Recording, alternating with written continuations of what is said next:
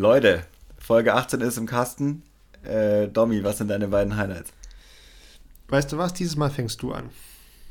Okay, meine beiden Highlights sind Nummer 1 die Eskalation des Disc Golf Sports in Persona James Conrad und Nummer 2, du hast vergessen, mir eine Hausaufgabe zu geben. Genau darauf wollte ich jetzt hinaus. ja, ich hab's vergessen, wirklich. Ähm, aber Bene, es ist noch nicht zu spät. Dann gibt es halt die Hausaufgabe diesmal am Anfang der Folge. Äh, wir haben nämlich auch über das Thema äh, Mental Performance, mentale Stärke im Sport und das Thema Schlafen im Sport geredet. Und ein, eine Sache, die in diesem Podcast, von dem ich erzählen werde in der Folge, ähm, mitgenommen habe, war, dass man auch elektronische Geräte vor, vor dem Schlafen gehen und nach dem Schlafen meiden sollte. Deshalb, Bene, die nächsten sieben Tage kein elektronisches Gerät 30 Minuten vor und nach dem Schlafen für dich und für mich und für alle, die zuhören. Viel Spaß mit der Folge. Viel Spaß.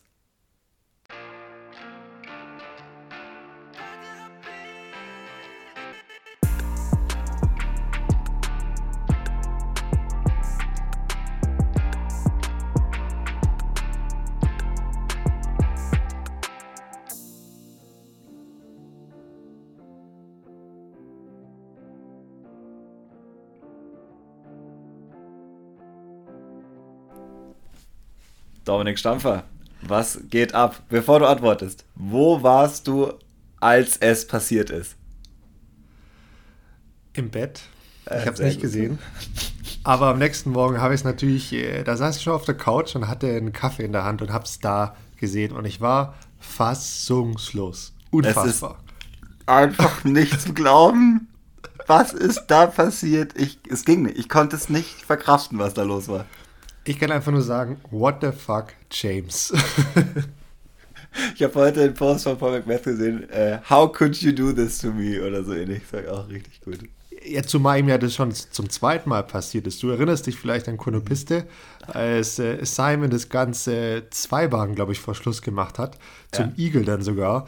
Ähm, und das einen sehr, sehr ähnlichen Lauf dann genommen hat, das Ganze. Und jetzt, aber ja, äh, die Disc Golf Welt hat einen neuen Weltmeister, eine neue Weltmeisterin.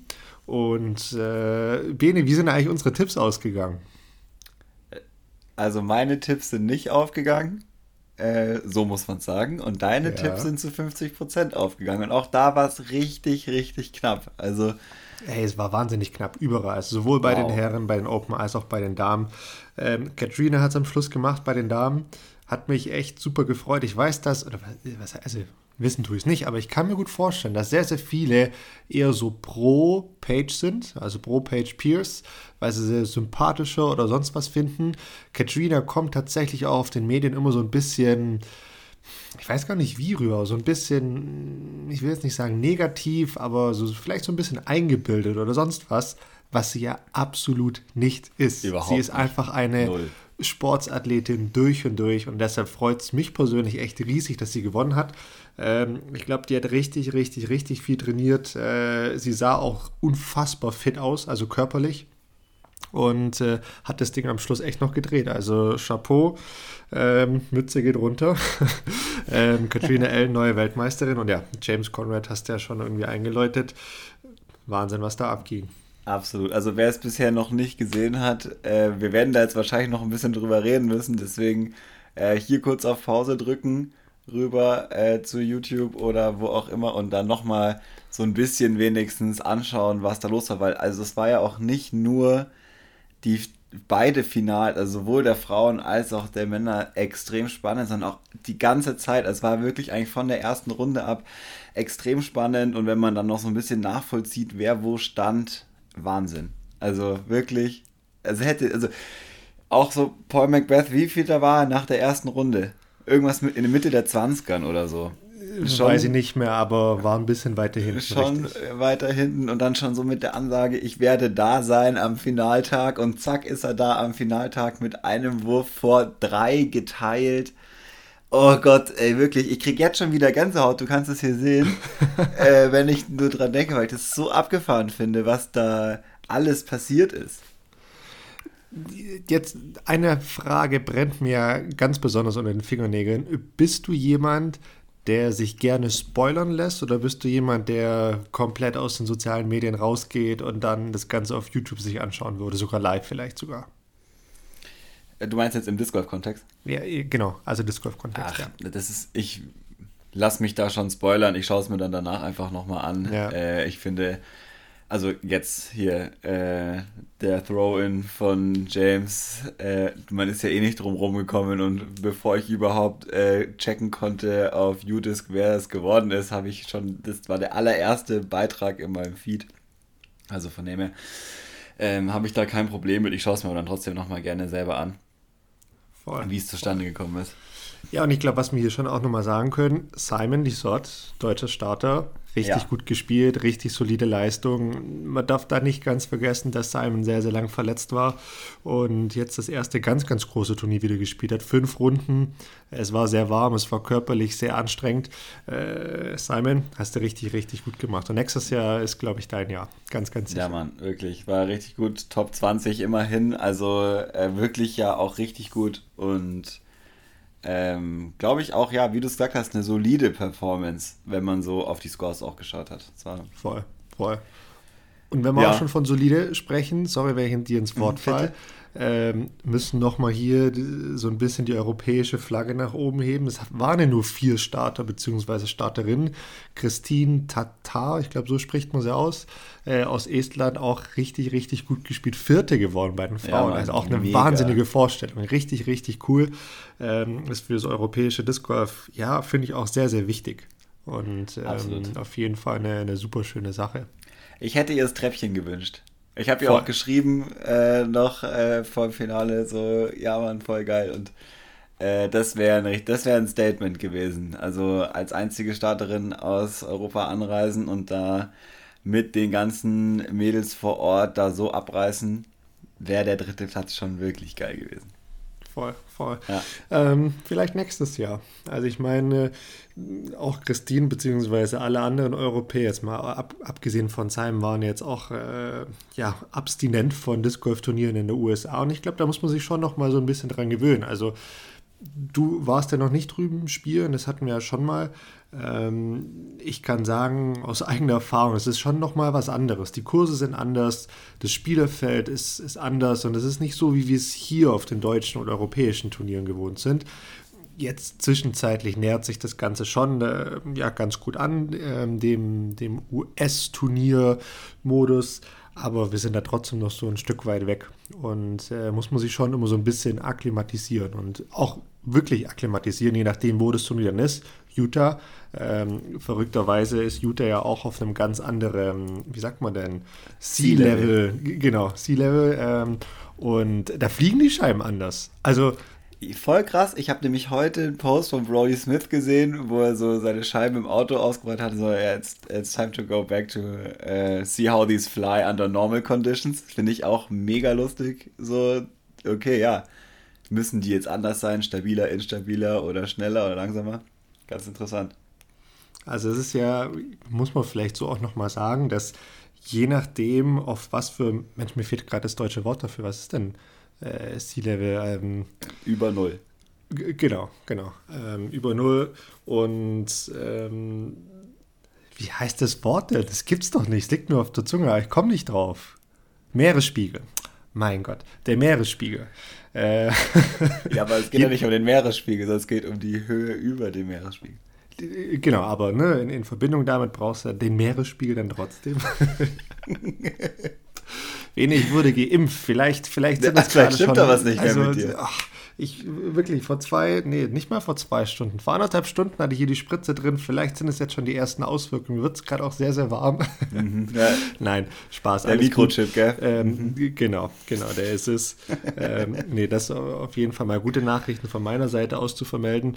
Aber zurück zum Meeresspiegel zu kommen. Es ist ja in der Tat so, dass je nachdem, ob man sich jetzt im Gebirge auf einem 3000er Berg befindet oder dann irgendwo in der Wüste, Scheiben fliegen tatsächlich anders. Ich kann das, ich weiß nicht, ob du das kannst, ich kann es nicht so gut erklären. Es hat auf jeden Fall mit den Luftmolekülen zu tun und sonst was.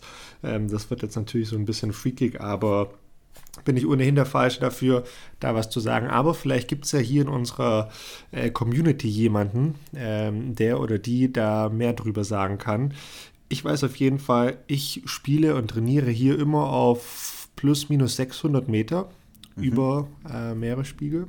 Und ähm, da fliegen Scheiben in der Tat anders, wenn ich, keine Ahnung, an die Ostsee oder so fahre. Das ist so, Punkt.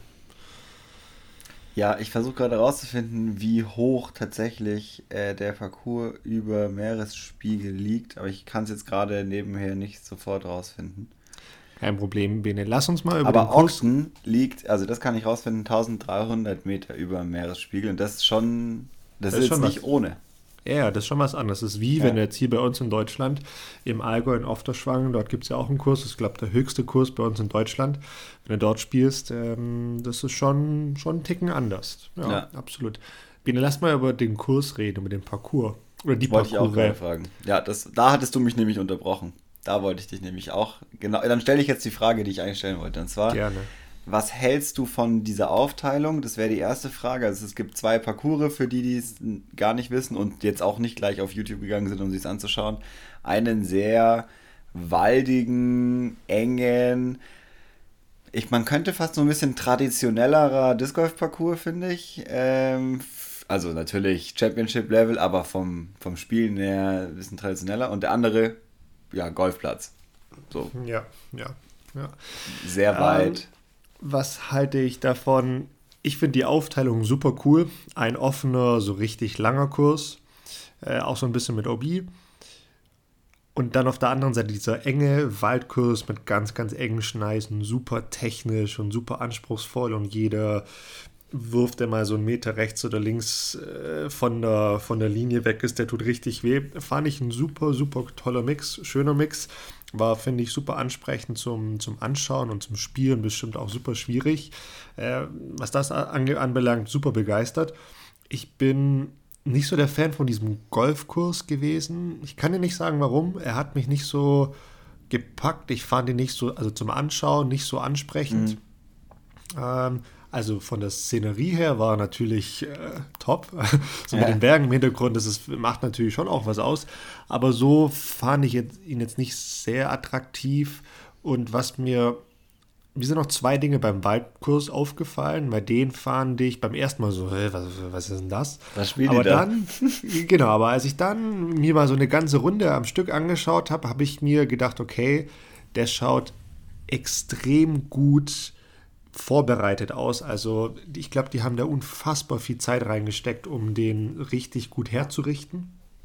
Ähm, also das, das war Wahnsinn. Ähm, das war richtig, richtig gut. War sehr abwechslungsreich, obwohl es Wald war, war es echt immer ja. mal wieder was anderes. Ähm, man hat super viele verschiedene Würfe gebraucht, aber an, ich weiß nicht, an zwei, drei Bahnen habe ich mir gedacht, okay, also jetzt mal ganz ehrlich, wo ist hier die Linie? Mhm. Also da, da, da, war der Korb oder, oder vorm Korb nochmal so ein paar Bäume, wo du dachtest, du, du kannst gar nicht zum Korb werfen. Da mag jetzt der ein oder andere sagen, ja genau, das ist, ne, das ist die, die Aufgabe, Aufgabe, dabei. Aber hm, fand ich jetzt so ein bisschen, ja, schade. Aber ansonsten, alles in allem, war ich positiv überrascht von den beiden Parcours. Ja, ähm, Habe ich auch gedacht. Ich finde die Aufteilung auch cool, dass es einfach zwei unterschiedliche Parcours sind und nicht ein Parcours mit zwei unterschiedlichen Abschnitten zum Beispiel. Ähm, War es ja, glaube ich, im letzten Jahr auch schon, wenn ich mich richtig erinnere, von den, mit der Doppelparcours-Aufteilung. Vorletztes Jahr, ja, beziehungsweise. Vorletztes ja. Jahr. Ja, ja. ja, Genau, letztes Jahr ist ja nicht, hat ja nicht stattgefunden. Ja. Genau. Ähm, und sehe ich grundsätzlich auch so bei dem Waldparcours. Ich finde, das sieht alles so schwierig aus und man kann sich, finde ich, gar nicht so richtig vorstellen, wie es dann nochmal vor Ort ist, weil eigentlich gerade in den Videos sieht es ja eigentlich immer ein bisschen einfacher aus, weil die Linie klar ersichtlich ist durch den Kamerawinkel, wie die stehen, damit man die Scheibe auch fliegen sieht. Das finde ich äh, nochmal bedenkenswert. Und bei dem offenen Parcours habe ich auch erst gedacht, hm, sieht ein bisschen langweilig aus. Und dann habe ich, als ich so ein bisschen den Jungs beim Kommentieren zugehört habe, so, der war halt krass durchdacht. Also wirklich jede Landing Zone war auf den Meter genau, musstest du halt da landen und wirklich schauen, wie schnell kommt man da rein. Und ich fand das mal, fand es ganz interessant, ähm, dass das sozusagen ein Teil der Aufgabe von den ganzen Bahnen war. Weil warst du 30 Zentimeter zu weit links oder zu weit rechts, lagst du in einem Hazard-Bunker oder in was auch immer. Und hat auch gezeigt, dass sich der Parcours der Spielstärke anpasst. Also das kannst du nicht überall machen, weil du wirst sonst wahnsinnige Scores haben. Und die Jungs haben ja trotzdem 7, 8 untergespielt, aber halt nicht 14. Und das, das finde ich richtig cool.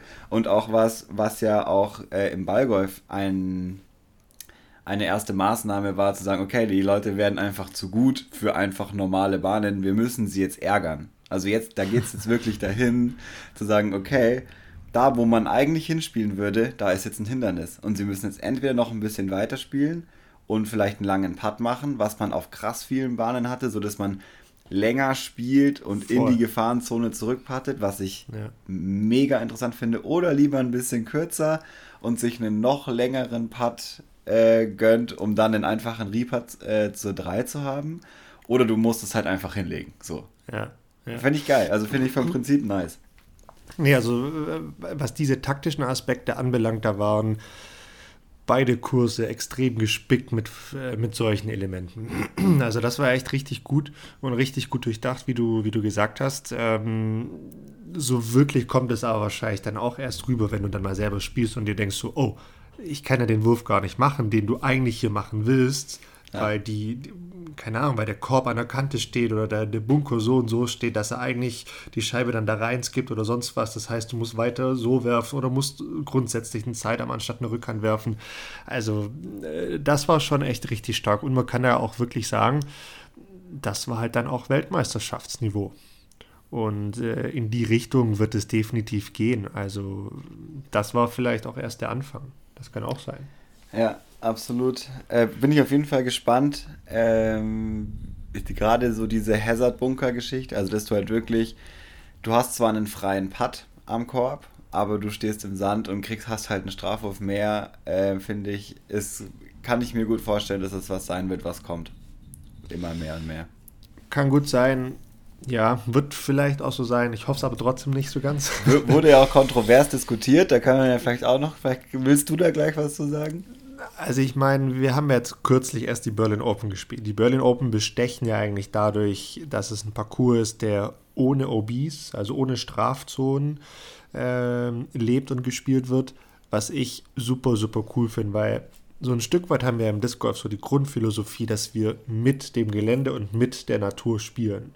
Und es impliziert für mich so ein bisschen, dass wir den Parcours dann auch entsprechend natürlich halten und jedes Seil, jede Linie, jede Farbe, die gesprüht wird oder gezogen wird, finde ich eigentlich nur dann sinnvoll, wenn andere Bereiche geschützt werden. Also wenn der Sicherheitsaspekt nicht ganz gegeben ist, dass du eine Bahn abtrennen musst, dass du Spaziergängerwege oder sonst was abtrennen musst, aber jetzt vorne einen Korb künstlich ein Seil zu spannen oder einen Bunker zu setzen, finde ich, ja, finde ich nicht ganz so, so toll. Ich meine, da war es ja nicht künstlich, weil die Bunker waren ja vorhanden. Das ist ja, man hat ja das Terrain von dem Golfplatz genommen und hat sich gesagt, okay, in diese Reihe der Bunker, da passt der Korb gut rein. Also man nutzt das Gelände, aber nutzt halt eben auch die Strafzonen. Das stimmt, das stimmt. Ähm, aber es ist ja trotzdem auch so ein bisschen dasselbe. Und ich meine, der, der Bunker ist da nicht äh, den hat nicht Gott, glaube ich, erschaffen. Die haben trotzdem Gut, Leute kann auch dahin. Ein Teich sein. Also ob da was, könnte ja auch Wasser sein. Genau, aber dann ist es halt wieder auch so ein bisschen natürlich, finde ich. Und das ist dann nochmal so ein, ne, so ein anderer Aspekt des, ich weiß, da gibt es Leute, die ganz, ganz anders ticken und das ist auch okay.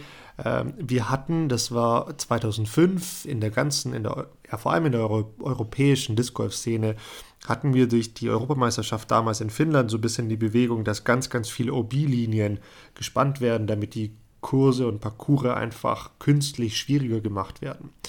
Ähm, das war was, was dann zwei, drei Jahre gebraucht hat, als es zu Deutschland rüber oder nach Deutschland rüber geschwappt und auf einmal auch hier hattest du auf allen Parcours äh, irgendwo mitten im Fairway einfach, keine Ahnung, den künstlichen Teich geschaffen, wo einfach eine Linie gezogen wurde, mitten im Fairway, einfach mhm. ohne Grund, einfach nur so, haha, du hast den jetzt getroffen und hast einen Strafwurf.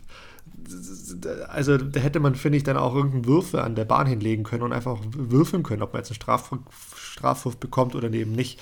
Fand ich nicht so ideal. Bin ich auch nicht so richtig d'accord, muss ich sagen. Äh, oh. weil, äh, darum, aber, aber, warum? Also wa, was findest du daran gut? Weil ich finde, wenn du so ein Stilelement brauchst, dann ist das Gelände einfach nicht geschaffen für einen guten Parcours. Punkt, aus, Ende. Das stimmt, aber das Gelände kann man sich oft nicht aussuchen. Also, also gerade in Deutschland kann man sich nicht aussuchen, sondern da ist man froh um jedes Gelände, wo man spielen kann. Und dann gibt das Gelände vielleicht nicht den Parcours her, den man sich wünscht, mit 18 verschiedenen Bahnen, verschiedenen Aufgaben.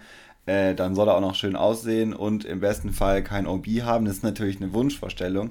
Und wenn ich aber trotzdem einen Parcours möchte, wo ich nicht 15 Mal äh, den gleichen Wurf mache, nämlich 100 Meter Rechts- oder Linkskurve, völlig egal, dann muss ich vielleicht sowas einbauen und dann genau da, wo eben die meisten Leute hinwerfen, um sie zu zwingen, entweder ein bisschen weiter zu pushen oder ein bisschen rauszunehmen und mal eine Annäherung zu spielen.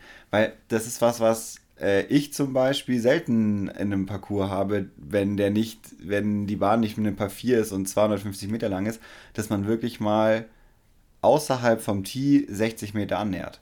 Das ist super selten, wann passiert das schon mal? Auf unserem Parcours sehr, sehr selten. Eben, und darum geht es ja. Ich meine, was man jetzt hier nochmal bei der Diskussion vielleicht hinzufügen soll, wir reden jetzt nicht über den, wie soll ich sagen, Standard 18er Kurs, der am Dienstagabend gespielt wird, sondern die nee, Diskussion nee. geht ja eher so auf den ne, Championship-Kurs oder Gold-Kurs oder wie auch immer man das Ganze nennen mag. Ähm, auf den normalen, also in Anführungszeichen normalen Standardparcours bei uns in Deutschland völlig klar, dass du dir das Gelände nicht aussuchen kannst. Und ja. äh, da kann man dann schon mal mit solchen Dingen spielen, das ist klar. Aber wenn es dann selbst bei uns äh, um eine deutsche Meisterschaft oder sowas geht, selbst da finde ich eigentlich, da gibt es dann vielleicht doch andere Möglichkeiten, als dann einen Kurs so künstlich schwierig zu machen. Dass man das mal an der Bahn macht, zum Beispiel eine Insel spannt oder so, wo es also eine Insel, dass quasi nur der Bereich direkt am Korb safe ist und alles andere ist äh, OB und out of bounds. Äh, okay, ja, auch voll okay. Aber dass das an jeder oder an jeder zweiten Bahn gemacht wird, so wie es früher mal war, jetzt vielleicht, wer weiß, auch mal wieder kommen wird, halte ich für nicht ganz richtig. Mhm. Ja, finde ich ähm, auf jeden Fall spannend, weil es passt, es ist fast so schwierig zusammen mit der Forderung, die man sonst hat, nämlich Abwechslung, Schwierigkeitsgrad und so weiter. Und dann aber zu sagen, aber man darf nur das Gelände nehmen, das man zur Verfügung hat, schwierig. Ich weiß aber trotzdem, was du meinst und ich unterstütze es auch zu sagen, das muss man nicht künstlich äh, die ganze Zeit überall machen oder nicht sinnvoll. Also, also wir können ja mal über, auf, über ein nicht sinnvolles Beispiel sprechen. Oder? das, das können wir machen. Aber lass mich davor noch ganz kurz was einwerfen. Ja. Ähm, ich habe ja nicht gesagt, dass es grundsätzlich schlecht ist, wenn man eine Linie oder sowas in die Hand nimmt. Ähm, weil es gibt in der Tat Möglichkeiten, um das, wie soll ich sagen, einfach gut zu machen. Aber was mich immer stört, und, und das sieht man schon ab und zu mal, dass einfach mitten in den Fairway oder einfach einen direkt vor den Korb oder direkt hinter den Korb einfach so ein völlig unnatürliches OB geschaffen wird. Wenn mhm. du jetzt eh schon an der Bahn hast, wo ich sage jetzt mal, auf der rechten Seite vom Fairway ist es so ein bisschen abschüssig oder da sind große Gebüsche oder sonst was, äh, da kannst du schon mal eine Linie entlang ziehen. Das ist völlig okay. Da ist es ja auch fast schon ein Sicherheitsaspekt, dass die Spieler da jetzt nicht rein müssen und, äh, und so weiter und so fort. Das ist dann schon auch ähm, in Ordnung, aber ja, da jetzt ganz rigoros mit der OB-Linie herzugehen und da irgendwelche Dinge, Teiche ja, hinzupflanzen. aber das, das ist, ist ja auch, das ist ja aber auch die Ausnahme. So, ich finde, so wie ich es jedenfalls kenne, wird es schon lange nicht mehr so stark gemacht, wie es mal da, äh, als ich angefangen habe, Turniere zu spielen, gang und gäbe war, äh, ganz verrückte äh, Sachen aufzuspannen. Ja, genau, und, und, heut, Genau, und heute werden halt dann vielleicht einfach Bauzäune oder sowas verwendet. Also auch interessant. Äh, auch sehr, sehr interessant. Ähm, jetzt, jetzt wechseln wir, glaube ich, ich, ich glaube, da wolltest du auch hinaus auf die, auf die ja, Sache. Da ich drauf hinaus. Jetzt wechseln wir mal ganz schnell von der Weltmeisterschaft aus den USA an die, an die Ostsee in Deutschland. Ähm, da haben wir die Kelnhusen Open. Ich glaube, ich weiß gar nicht, wie das Turnier an sich hieß. Ähm, das Turnier in Kelnhusen auf jeden Fall stattgefunden, zwei Tagesturnier von, von der Deutschlandtour. Und da habe ich auch ein Video gesehen. Naja, das war das Erste, was uns alle erreicht hat, oder? Also so wie ja. ich es auf jeden Fall wahrgenommen habe. Man hatte so, man wusste, okay, da fahren jetzt Leute hin. Das allererste, was man gesehen hat, war äh, ein Korb und in vier, fünf Meter Abstand ein aufgestellter Bauzaun und einfach nur so Fragezeichen Kommentar. Ja gut, also äh, der Benedikt Heiß würde wahrscheinlich sagen, die Aufgabe dieser Bahn ist, über diesen Bauzaun drüber zu werfen. Also das ist ja völlig legitim, oder? Mhm. Also die, diese Aussage unterstellst du mir jetzt, aber ja, ich verstehe auf jeden Fall den Grundgedanken. Ich finde trotzdem es ist nicht glücklich, äh, das als Hindernis zu nehmen. Ich habe nämlich als nächstes danach gesehen äh, einen Putt, wo die Scheibe auf der anderen Seite vom Bauzaun lag und dann hast du halt keinen. Dann musste die Person, Timo war es, glaube ich, er kann man ja sagen, äh, durch, mit der Hand durch im Zaun putten. Was ist das denn? Also wirklich absoluter Quatsch. Äh, kann man, jetzt muss man einfach so sagen, komm, bevor wir uns jetzt hier, äh, hier nur angrinsen darüber, ich finde, das ist keine gute Aufgabe. Das hätte man sehr gut anders lösen können und da bringt man eher die SpielerInnen in Gefahr, als das. Und es schaut auch nicht aus, also das geht ja auch gar nicht. Das ist ja eine Baustelle. Nee, nee, das war keine nee. gute Idee. Auch wenn ich hier niemandem einen Vorwurf machen möchte, aber mein Feedback wäre hier, sollte man nicht unbedingt machen. Ich hätte zum Beispiel auch noch einen Tipp, wie man es, also ich will jetzt nicht sagen besser hätte machen können, aber wie man es hätte anders machen können. Und auch künstlich, aber ich finde noch auf eine schönere Art und Weise, was fast denselben Zweck erfüllt. Bene, erinnerst du dich an die USDGC vor ein paar Jahren, als diese ominöse Bahn 1 noch gerade ausgespielt wurde? Mhm. Äh, das ist eine ganz, ganz kurze Bahn. Die einfachste Bahn auf diesem USDGC-Kurs sind die US-amerikanischen Meisterschaften, so das prestigeträchtigste Turnier, das es so gibt im Disc Golf. Ähm, und die Bahn war zu einfach und es wurde ein künstlicher Stein ins Fairway gelegt. Und dieser künstliche Stein war aus, keine Ahnung, Plastik, PVC, irgendwas in die Richtung. Und der war halt keine Ahnung, der war fast zwei Meter hoch oder 1,80 Meter hoch oder so und drei Meter breit oder so. Und du hast halt so leicht von oben abgeworfen. Und wenn du aber so einen so leichten Bounce gespielt hast oder ganz, ganz flach, dann, dann hast du diesen Stein getroffen. Und der war, der war eigentlich, wie soll ich sagen, nicht. Eigentlich hat er dich nicht gestört, er hat dich nur im Kopf gestört. Aber dadurch, dass es ein Stein war, der halt, ja, also es hätte ja auch wirklich ein Fels sein können, der da einfach noch rumliegt von, von wann auch immer, ähm, war das, fand ich, nicht so unnatürlich.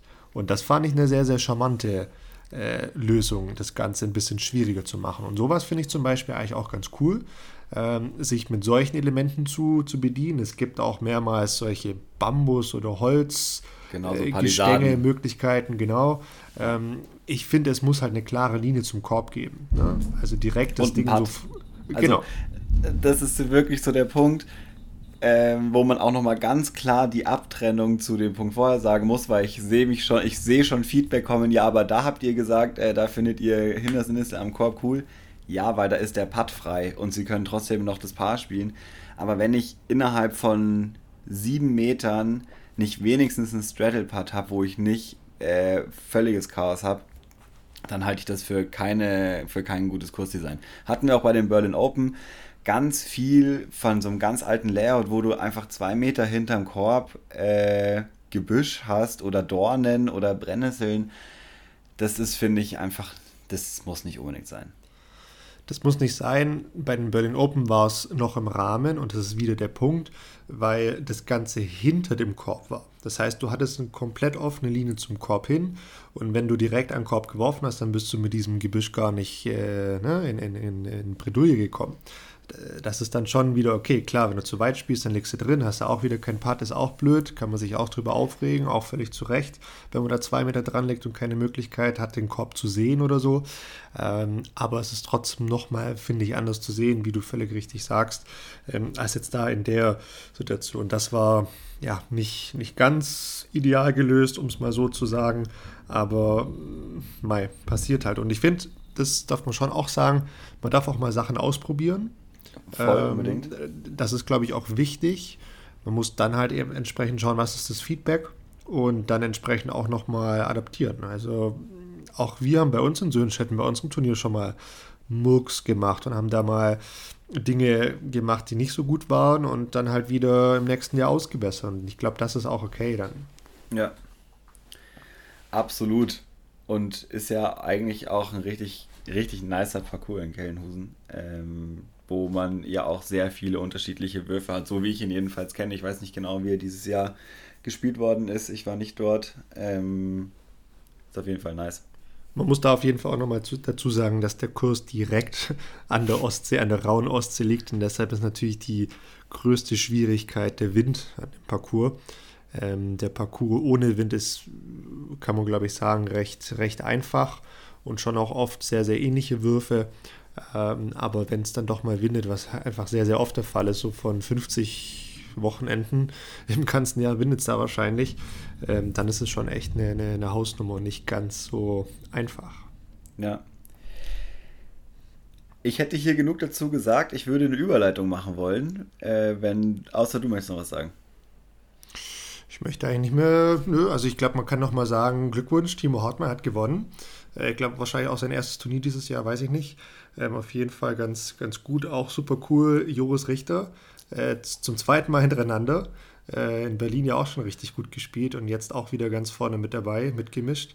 Ähm, und äh, ja, zwei ganz junge Jungs, die da echt äh, richtig ähm, die Open und die Herren gerade aufmischen. Bin ich mal gespannt, was da die nächsten Turniere bzw. die nächsten ein, zwei, drei Jahre noch so alles äh, passiert. Und muss man natürlich jetzt auch nochmal, um das Bild komplett zu machen, äh, die beiden Freunde aus Österreich, äh, das, die beiden die, Freunde, die, die, die Gebrüder, ähm, natürlich auch nochmal den Weg da an die, ja, in den Norden Deutschlands auf sich genommen. Also Chapeau, auch sehr, sehr gut gespielt. Ja, ein Shoutout möchte ich hier noch machen. Äh, Jan Bass, Masters Division Sieger äh, mit 14 Würfen vom zweiten. Finde ich auch äh, richtig geil. Ähm, Kann man machen. Und auch Jan Bass schön mal wieder äh, so auf, auf diesen Spielerlisten zu sehen. Äh, jetzt irgendwie lange vermisst gewesen, hatte ich so jedenfalls das Gefühl.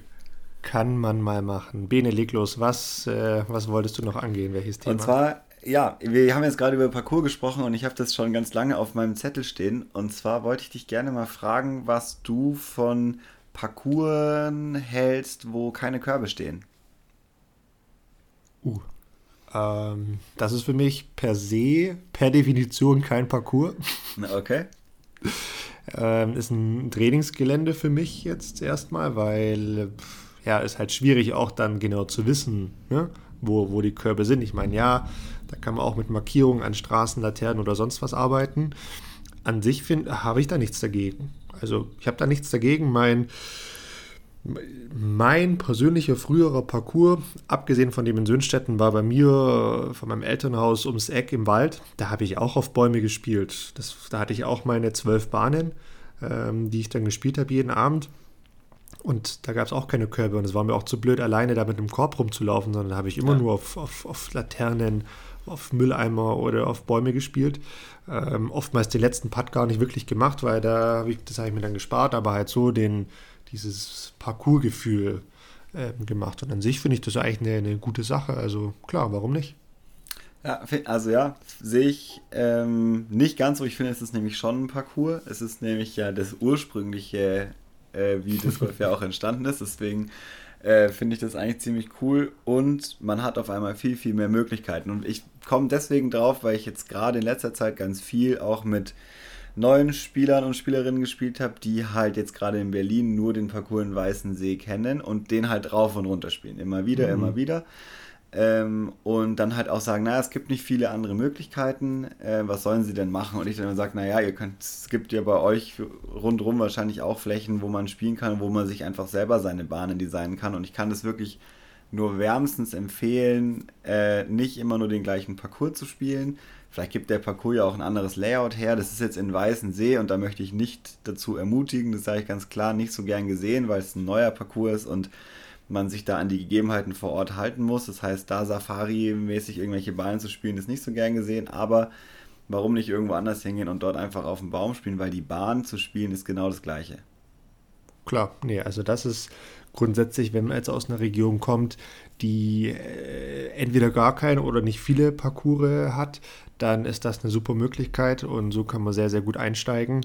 Und äh, also wie du sagst, du, du schaffst ja auch nochmal eine gewisse Flexibilität und nochmal ganz andere Trainingsreize, finde ich. Also ja. du kannst dann auch mal ja, ganz einfach äh, variieren und verschiedene Pin-Positions dann machen und sagen, boah, heute spiele ich mal, keine Ahnung, eine Sidearm-Runde und sagst dann, okay, jetzt spiele ich eher auf die Bäume auf der rechten Seite oder sonst was. Also das ist schon, schon eine coole Sache und du musst ja nicht dafür, also viel dafür tun. Du, du läufst wohin und sagst, so, hier stehe ich jetzt, wo spiele ich hin?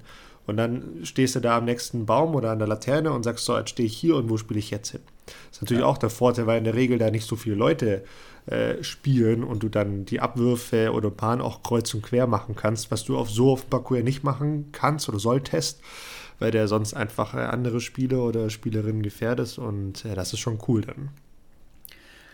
Ja, voll. Und der nächste Punkt äh, wäre, und zwar, ist, ich war selber noch nicht da. Äh, die Jungs haben mir schon geschrieben. Äh, deswegen hier erstmal vielen Dank. Ich melde mich noch bei euch direkt. Und zwar gibt es hier im Berliner Norden einen Parcours, der heißt Lübbers.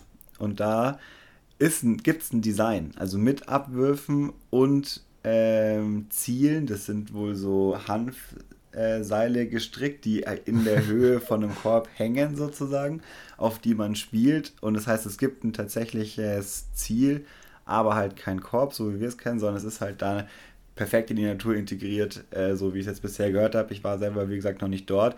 Und es gibt es ja auch in anderen Städten. Also ich kenne es zum Beispiel aus Köln, äh, wo es Stadtparks gibt, wo es so andere äh, Ziele gibt. Und wenn man ein bisschen aufmerksam ist, Markierungen an Bäumen und so, gibt es sehr viele. Das finde ich schon D richtig nice. Ja, das ist schon cool. Ich meine, mich zu erinnern, dass es in Nürnberg oder in Ingolstadt auch so ist. Äh, hier im Süden, jetzt hier bei mir in der Gegend gibt es sonst eigentlich nichts. Ähm, den Parcours, den ich früher in meiner Jugendzeit gespielt habe, äh, hinterm Haus, den gibt es nicht mehr, weil es das Waldgebiet oder Waldstück nicht mehr gibt. Das ist das sehr, sehr schade. Noch nicht, aber sehr, sehr bald.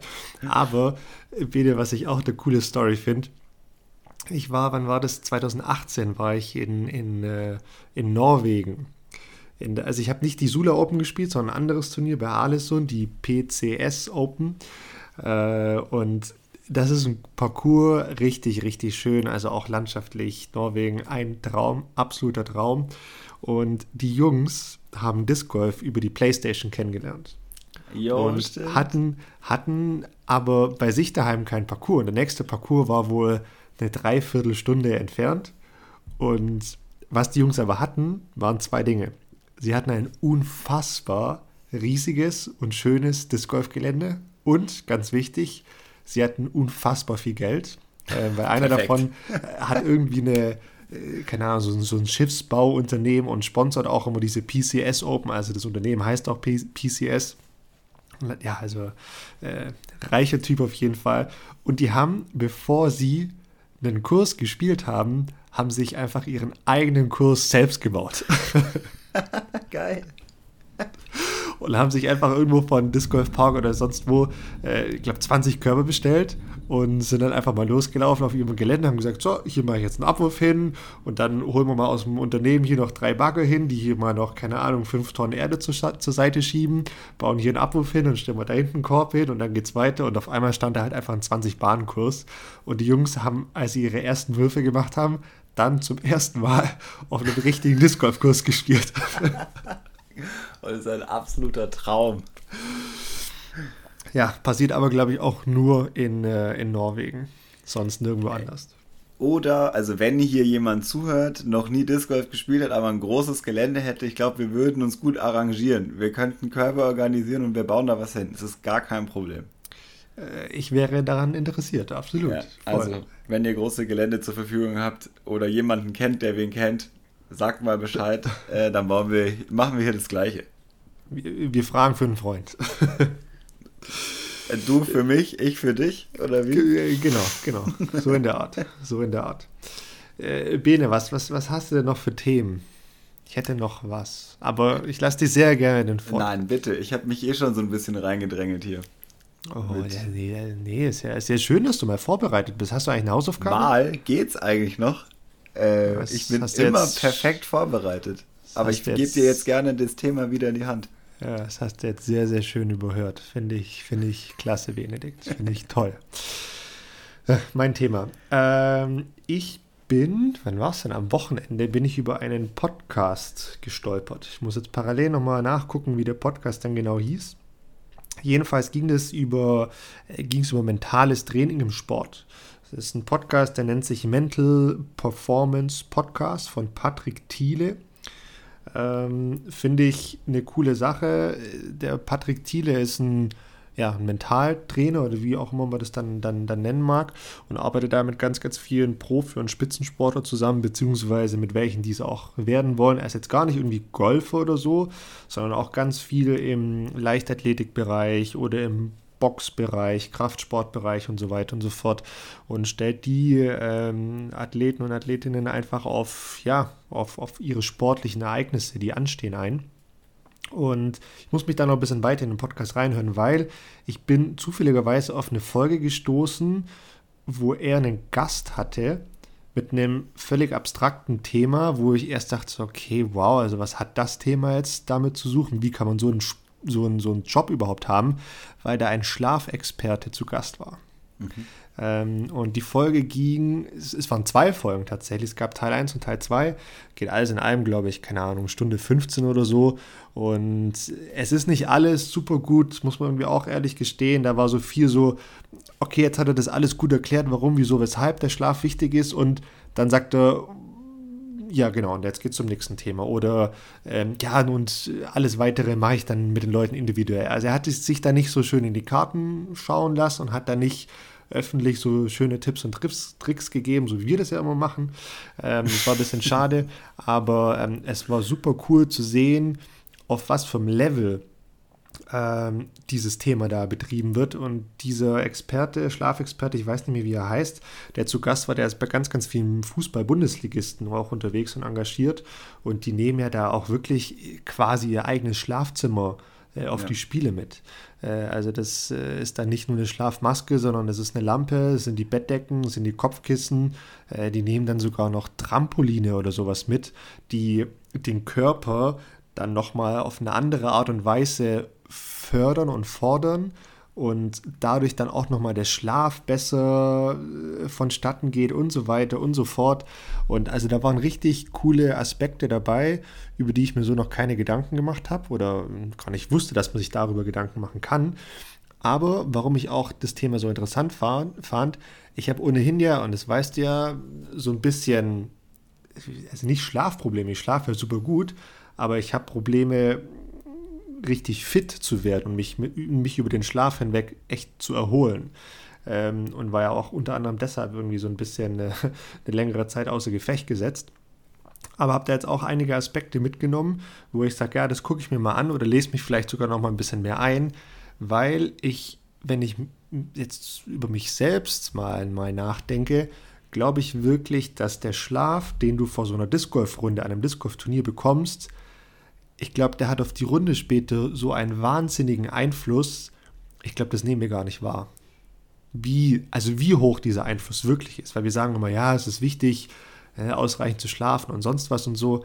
Aber ganz ehrlich, wie oft waren wir schon auf Turnieren, wo wir A, zu wenig geschlafen haben oder B, einfach katastrophal geschlafen haben, weil wir äh, eine katastrophale Unterkunft hatten. Irgend so ein, ja, keine Ahnung, Airbnb mit einer Matratze, die, keine Ahnung, 1,50 Meter groß war und für mich einfach nicht, äh, nicht, äh, ja, nicht gut genug oder auf einer Couch gepennt, weil man vergessen hatte, eine Unterkunft zu organisieren. Dann ist man irgendwo anders noch reingekommen und die haben einen aufgenommen und dann da auf der Couch. Und ich, also ich glaube, dass, also ich auf jeden Fall werde das ein bisschen intensiver mir mal angucken, das Thema. Ich glaube, das ist sehr, sehr interessant. Absolut. Ähm, ich glaube, das ist, also ja, unterstreiche ich voll, Thema Schlafen. Ich glaube, das ist was, wo, wenn man so ein bisschen sich sportlich äh, engagiert und auskennt, sind immer die drei Punkte. Das ist Training, Ernährung und Recovery. Immer, egal was. Und äh, da hat Schlafen einen ganz großen Aspekt äh, dazu. Ähm, wenn dich das interessiert, gebe ich dir noch einen Tipp. Äh, und zwar mein früherer Basketballtrainer Maxi Goslar äh, ist eine deutsche Koryphäe äh, im Biohacking geworden in den letzten sieben okay. Jahren oder was. Okay. Und der hat viel, mehrere Bücher geschrieben und äh, hat einen coolen Instagram-Kanal, wo eben es genau um solche Sachen geht. Also wie kann ich meinen Schlaf hacken, wie kann ich das noch besser machen, wie kann ich äh, so mit so verschiedenen Brillen zum Beispiel, die gewisse Lichter filtern vorm Schlafen gehen oder auch über den Tag, mich äh, leistungsfähiger machen und so weiter und so weiter. Also Biohacking geht es ja immer darum, leistungsfähiger zu sein und das eben nicht nur, zwar auch mit Ernährung oder durch Ernährung, aber eben auch durch die ja, das eigene Verhalten. Mega spannend und da spielt Schlaf immer eine Rolle oder Eisbaden oder mhm. was auch immer. Äh, ist mega spannend, kann ich dir mal, kann ich dir mal schicken und ihr könnt es euch auch reinziehen. Äh, kann ich euch auf jeden Fall empfehlen. Der Max hier ziemlich coolen Content und hat da auch auf jeden Fall was dazu zu sagen und ist auch wissenschaftlich dabei. Klar, also da spielt der Wissenschaft echt eine Riesenrolle mit. Also es basiert ja alles darauf. Und ich glaube, da packen wir beide Dinge auch mal in die, wie nennt sich das denn, Show Notes rein ähm, von, der, von der jeweiligen Pod oder von dieser Podcast-Folge. Und ja, was Biohacking anbelangt, da ist ja auch der Fußballer, wie heißt der, Erik Haaland von Dortmund, ähm, hat das Thema ja auch so ein bisschen fast nach Deutschland mitgebracht. Oder wer war das? Ich glaube, Mario Götze oder sonst wer ähm, hat das auch so ein bisschen äh, ja, äh, brisanter gemacht und ein bisschen mehr Öffentlichkeit darauf gezogen. Und äh, ich kann mir auch sehr gut vorstellen, dass das früher oder später, vielleicht eher früher, auch im Disc Golf echt ein ganz großes, ganz großes Thema wird. Klar, wenn, damit, äh, wenn man sich durch sowas leistungsfähiger machen kann, ist es natürlich ein Riesending. Also wenn es jetzt nicht nur der Booster-Drink ist, sondern äh, die Blaulichtfilterbrille, die du halt den Tag über äh, aufhast, weil du damit am nächsten Tag dich besser konzentrieren kannst oder so, ist schon geil. Ja, voll war jetzt. Also nicht, dass das das Ding ist, ist einfach nur ein Beispiel. Ich kenne mich nicht so gut aus, aber. Nee, nee, klar, klar, klar. Aber um da jetzt auch nochmal den Kreis zu schließen, weil, also die Worlds in, in Utah, es waren unfassbar hohe Temperaturen fünf Tage, fünf Runden, 18 Bahnen auf super anstrengenden Parcours oder super schwierigen und fordernden Parcours. Und also an diesem fünften Tag, und du darfst ja auch nicht drei, vier, fünf Tage Training vergessen, äh, also an, die, an diesem fünften Tag, was du da am Schluss mental gefordert bist und du hast ja da schon so viel durchgemacht und da dann einfach noch fit zu sein, also das kommt nicht irgendwo her. Das musst du schon ja, einfach richtig, richtig gut äh, professionell betreiben, damit du da eine Möglichkeit hast, dann die Leistung abzurufen und. Und wie krass war's? Oh mein Gott, es ist nicht auszuhalten. Echt, ja, wir ohne Scheiß. Ich glaube, wir sollten mal James Conrad in die, in die nächste Folge mit einladen, damit Boah. er mal so ein bisschen mehr drüber erzählen kann. Da sind wir bestimmt die Einzigen, die ihn jetzt fragen, ob er mal bei uns oder irgendwem vorbeischauen will. Das können wir in einem halben Jahr vielleicht mal machen. Ey, aber es ist wirklich so verrückt. Man, also echt, Mann, ey, krank, wirklich. Ja, ja, man muss es sich einfach angucken. Da kann man jetzt wahrscheinlich Stunden drüber philosophieren, aber Wahnsinn. Äh, doch, ich muss aber sagen, auch dieses, also dieses Gefühl vor Ort, also wenn man sich diese Instagram-Videos anschaut, wo ja jeder von, da waren 1400 Zuschauer, die haben 1400 Pässe verkauft, ähm, die da mitfiebern und die genau wissen, um was es jetzt geht, ähm, was dieser Wurf bedeutet und die Scheibe ist auf halbem Weg und du hörst die ersten Schreie, go in, go in und dann geht diese Scheibe auch wirklich rein, also wie im, wie im Film ja eigentlich und dann auch diese Reaktion der Leute, es ist ja einfach, Gott. Ich habe schon wieder ganz hart, ähm, es ist wirklich, es ist so hart. Das kann ich überhaupt nicht verkraften. Es ja, also es gibt ja auch immer solche Videos hier, so größte Sportereignisse oder sonst was. Da sieht man dann auch, auch oft immer Tiger Woods, wie er da, keine Ahnung, aus 20 Meter oder sowas noch äh, chippt und den, der, der Ball kullert so vors Loch hin, bleibt stehen und kippt dann um. Und dann siehst du auch, wie die Leute im Hintergrund eskalieren und völlig ausrasten. Ja. Und jetzt haben wir sowas im Disc Golf auch. Also die, dieser Boah, Moment ey. wurde jetzt geschaffen. Und äh, das ist schon, äh, ja, das war Geschichte. Das war ja, auf jeden Fall ein Scheiß. geschichtsträchtiges also Ereignis. Wahrscheinlich so ein bisschen wie der Albatros damals von Philo, ähm, der ja auch über Jahre lang immer wieder aufgekommen ist und auch immer noch einer der ja, weltbesten Würfe wahrscheinlich war. Ich glaube, so kann man schon sagen. So wird es jetzt hier die nächsten Jahre, Jahrzehnte mit diesem Wurf genauso sein. Und ja, finde ich, also auch diese mediale Präsenz natürlich wieder einen absoluten Wahnsinn. Und ich kann nicht aufhören, mir diese Videos anzuschauen. Dann äh, würde ich sagen, dann gehen wir jetzt in die Bahn 19, kannst du dir das gleich nochmal anschauen. Dann bist du nämlich erlöst vom Podcast.